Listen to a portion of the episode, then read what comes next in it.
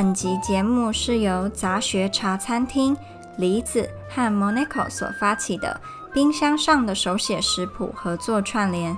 最近台湾的疫情进入了让许多人担心的情况，大家待在家里的时间也变得很多。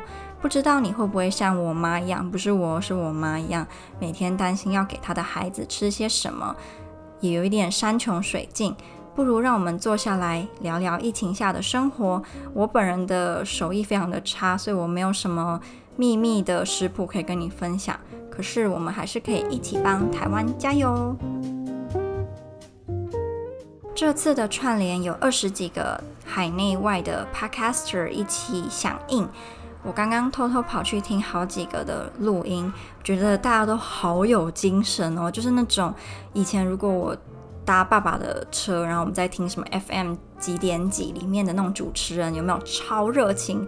嗯，我不知道怎么学，就是 Hi, so sunny today. You are now listening to Daniel's channel. blah blah blah，就是你知道超级的 passionate。然后我就觉得，好像我的听众应该就会觉得，就是小小是一个很冷静的人嘛。除了如果很难过在。节目里面爆哭以外，都非常的冷静，就跟其他人比，他们真的是，哇靠啊！不要再讲了，讲我就觉得黯然神伤。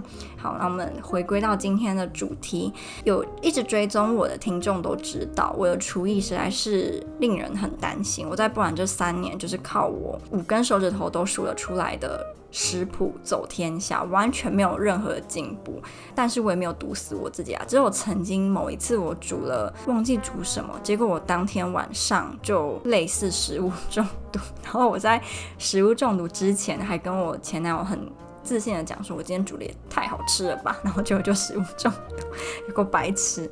然后我就想说，嗯，这次的这个串联活动呢，有很多厨艺很厉害的人，还有营养师。那像我这种无名小卒，我也不能够跟大家分享什么哦。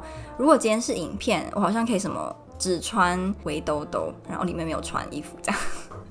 这样应该也可以变成一个爆点，但是因为今天是录 podcast 嘛，我没有办法裸体给大家看，应该没人想看了，我开玩笑，所以我就有烦恼了一阵子。但我后来就想到，以前国小的时候很喜欢一系列的书，然后这个书是给小朋友看，因为国小的时候嘛，叫做《草莓心事》，它总共有三本，《草莓心事》，然后。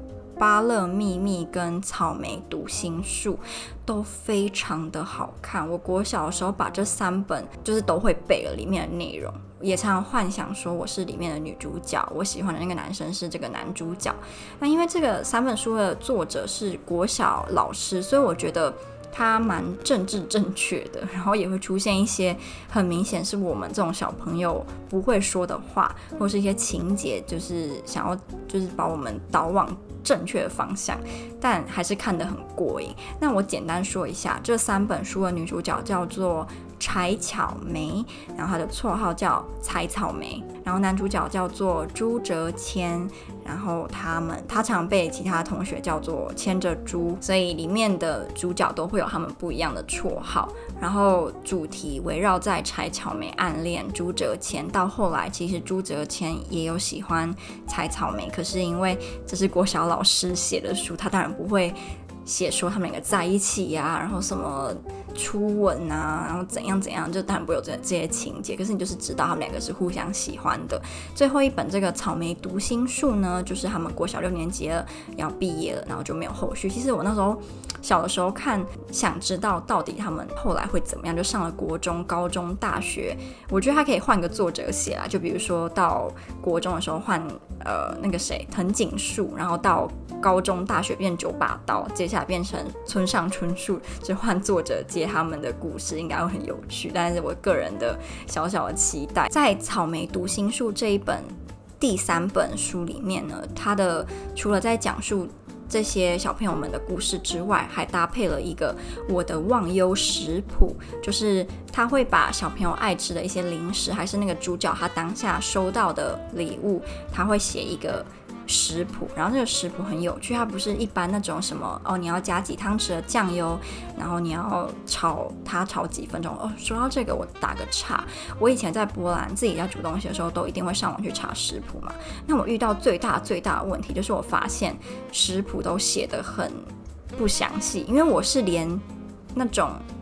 每一个步骤，它到底要是小火、中火、大火，然后要煮几分钟，我都很希望可以被清清楚楚的指示的那种人，因为我觉得只要你没有写这么清楚，我就一定会搞砸。那事实证明，我也的确搞砸了 百分之八十以上，我照着网络上食谱所做的成果。对，所以我常常看就会觉得，嗯，为什么大家都要写的这么的不详细？好像有有一个梗图，不是说一只马原本是很。简呃线条很简洁，然后就到最后突然就变成很像大师级会画出来的马的素描嘛，我就觉得我自己每次都是第一幅画，然后网络上是不都是最后一幅画的那个样子。好，回回来正题，那他。这么多的忘忧食谱里面呢，我最喜欢的是一个叫做许愿棒棒糖。那每一个食谱，哎，我觉得我的后置应该要加那种魔法的音效，有没有？就那个叫什么？就有一种闪亮的噔噔的音效。那个许愿棒棒糖，它有跟你讲它的材料、做法、功效以及备注，都写得非常的详细。首先，许愿棒棒糖的材料有什么呢？如果你今天想要愿望成真，你就可以来做做看这个许愿棒棒糖。我今天想要跟大家分享的我的自制忘忧食谱，也是跟许愿有关。我觉得在现在这个年代，每个人应该都有自己的愿望吧？讲的好像史前时代人没有愿望一样，就大家都有自己的愿望嘛，所以就觉得能够让愿望实现的食谱应该是最实用的。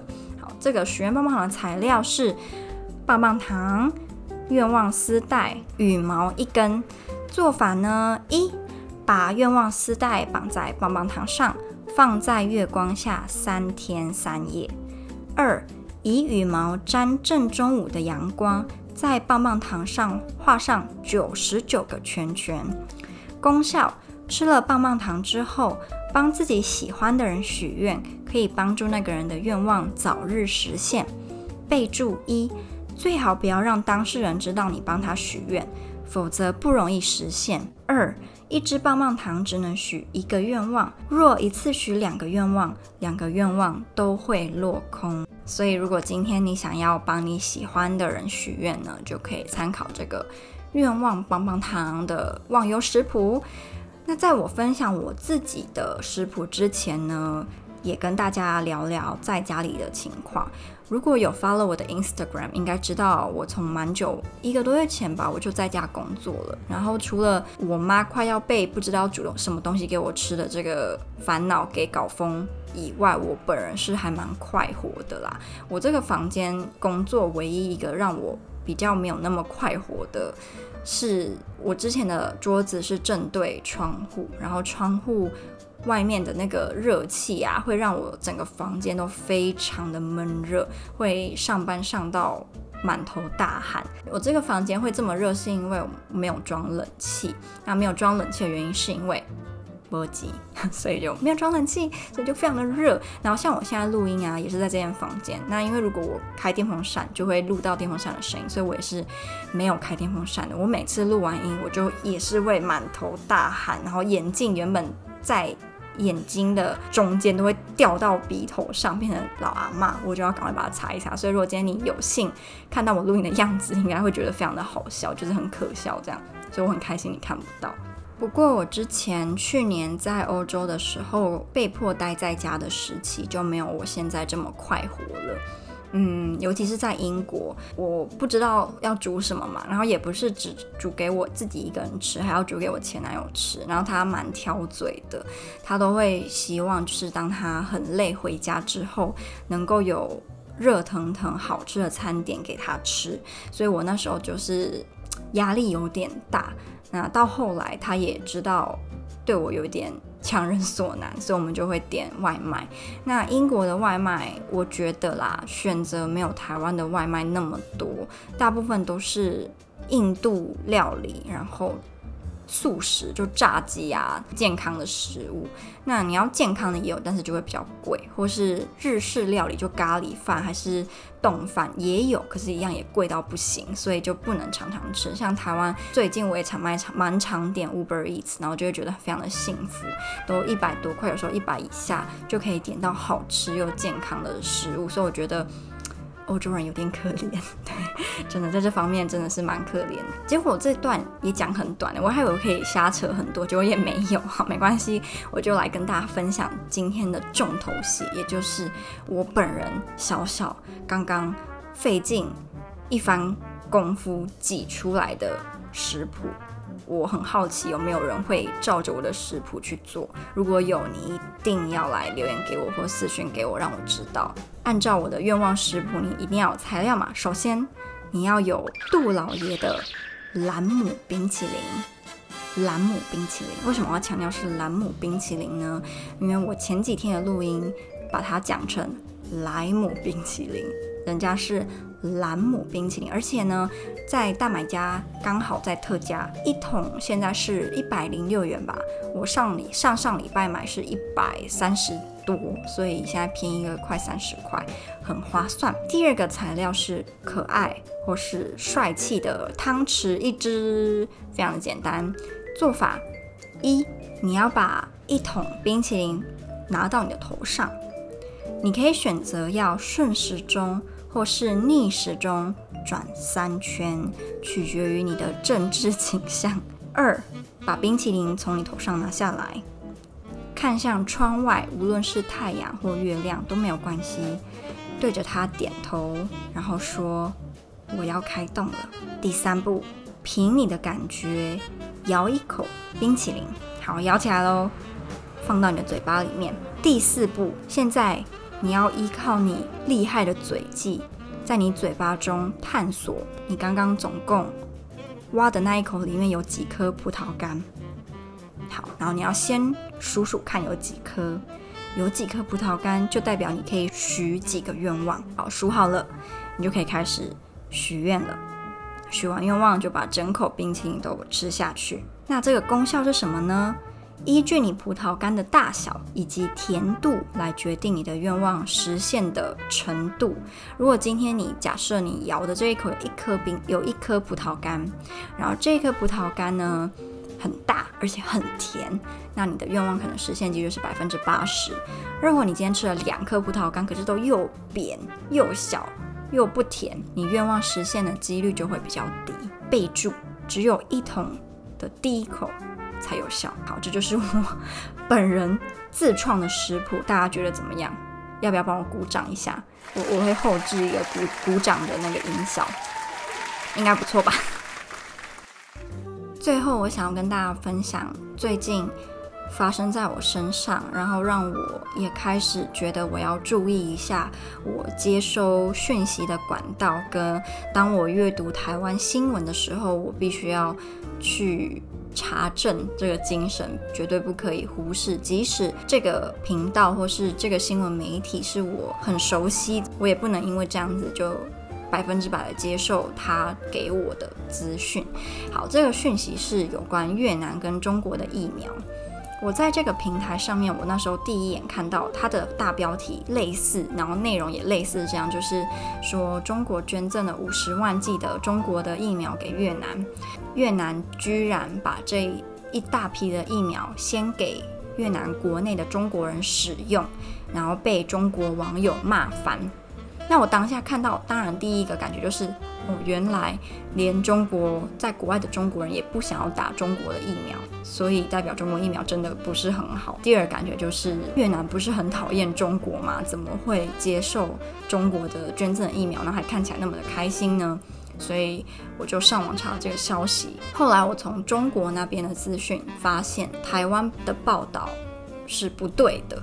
因为当初中国在捐赠疫苗给越南的时候，他们已经有一个协议，那这个协议就是这一批五十万剂的疫苗必须要先给越南国内的中国人，或是要去中国工作读书的中国或越南人优先施打，就是它是有一些规定，然后双方都有同意。结果最后越南他并没有真的按照这个协议去走，所以中国政府非常的不开心。那我又问了我的越南室友，我越南室友说，其实他身边的越南人大部分都非常生气，他们越南政府居然接受中国疫苗，因为他们大部分的人是觉得中国疫苗是不够可靠的，他们也认为不够安全，他们宁可等待越南本土的疫苗。越南国产疫苗，他们也不想要施打中国疫苗，就是他身边的这些越南朋友，所以我当下就想说，哦天哪，还好我没有百分之百的去相信台湾那一个新闻报道，而且有好几台都是这样报，因为如果我去相信了，那我又会自己成为释放假消息或假新闻的那个人，对，所以我还蛮开心，我有去求证，然后也让我意识到啊。如果在同温层舒适圈待久了，失去去查证的这个习惯的话，就很容易变成像我这样，就你可能无形中、无意识当中接收到很多不正确的资讯，可是你以为它是正确的，然后也可能这些资讯是你同温层里面传出去的，所以你会很自然的接受他们，然后也会因此加强或加深你原本对某些事情的看法，所以。我就觉得啊，我被警惕到了。那也有可能有一些听众跟我一样有这些误解，那希望这个消息呢，给你一点 light。好，那今天的分享就到这里，希望大家会喜欢。如果你真的有去尝试小小的愿望食谱，是吧？是叫愿望食谱，自己都忘记。对，你一定要跟我讲哦，一定要一定要一定要跟我讲。好，就这样啦，我们下支 podcast 再见，拜拜，晚安晚安。